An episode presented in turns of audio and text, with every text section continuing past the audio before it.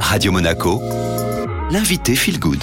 Radio Monaco Feel Good et aujourd'hui je suis avec Myriam Jezekel. Bonjour. Bonjour. On se retrouve dans le cadre de la pause lecture tous les mois avec les éditions Jouvence. On met à l'honneur un livre et aujourd'hui c'est au tour de votre livre. Il s'intitule Écoute-toi de tout ton corps, libérer l'intuition et les émotions par le mouvement, la danse et l'écriture.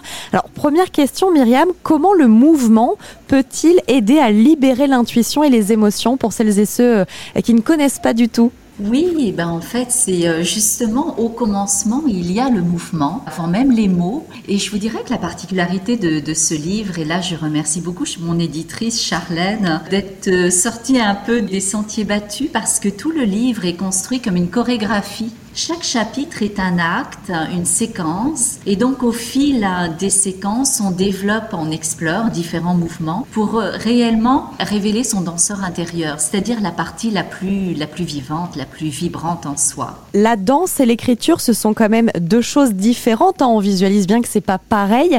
Euh, comment les deux vont-elles nous mettre en mouvement? Ça exerce ça d'une façon très différente? Je me suis aperçue que je me mettais à danser, puis très très spontanément, je sentais que j'avais besoin de prolonger mon, mouvement et je me suis mise à prendre un crayon, puis à comme à tracer dans l'espace pour garder trace en fait de ce mouvement intérieur. Toujours dans le, sillage en fait de, ce ressenti de, l'intérieur, je me suis mise à écrire et vous comprenez en fait que l'écriture devient totalement différente parce que une fois qu'on a libéré le mouvement, qu'on a délié le geste, l'écriture elle-même devient très vivante. On jette presque sur la feuille des mots un peu comme dans, dans un jeté de danse. Donc euh, c'est la particularité, je vous dirais, de cette méthode, écoute-toi de tout ton corps, c'est qu'on va jusqu'à la finalité du mouvement. Et la finalité, pour moi, ce sont les mots. Et c'est un mouvement continu où on part donc d'une danse intuitive hein, qui se prolonge avec un tracé que j'appelle calligraphique, mais on s'entend qu'il s'agit vraiment d'un tracé abstrait et qui, aboutit vraiment avec l'écriture. Et euh, cette méthode permet vraiment de révéler en fait le corps sensible, ce qui, ce qui bouge en soi. Alors Myriam, pas besoin d'être danseur ou écrivain pour pratiquer la méthode. Et qu'est-ce qu'on en retire? Quels sont les retours des personnes qui pratiquent cette méthode? C'est tout à fait étonnant les résultats que ça donne. Les gens s'ignorent souvent. Parfois, certains sont pris aussi avec une image et sont pris avec le regard extérieur sur leur danse, sur leur physique, sur leur apparence. Et là, tout d'un coup, ils se reconnectent. Alors, j'appelle ça le corps sensible, mais en fait, c'est se relier beaucoup aux sensations, ressenties et tout ce qui habite le corps, nos histoires, notre mémoire, euh, tout ce qui traverse le corps, tout ce qui bouge en soi. Et euh, et, oui, on peut parler de révélation.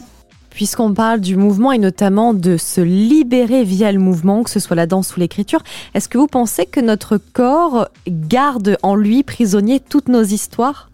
Oui, je crois. Et euh, en fait, écoute-toi de tout ton corps. Cette méthode-là, euh, je, l'utilise aussi en écriture euh, parce qu'on croit que nos histoires, elles doivent être dites par des mots, je veux dire oralement ou par écrit, mais en réalité, notre corps, en dansant, raconte des histoires des histoires auxquelles on n'a pas nécessairement accès parce que cette connaissance elle est très elle est très corporelle justement et non pas euh, forcément consciente. Quelles sont les techniques que vous allez utiliser pour libérer ses émotions et mettre en mouvement son corps? On travaille avec les énergies, on travaille également la posture, à expérimenter différents types de postures pour essayer de trouver quelle est sa posture à soi?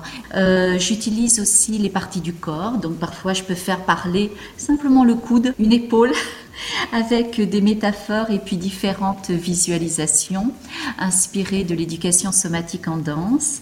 Les déplacements dans l'espace, prendre direction, ce n'est pas qu'une expression, c'est quelque chose qui est très parlant pour euh, les danseurs et c'est un outil en fait qui peut être utilisé aussi dans la vie. Prendre direction quand le corps se déplace, se déploie, qu'est-ce qui se passe? C'est très intéressant de l'observer. Encore faut-il avoir les outils. Hein.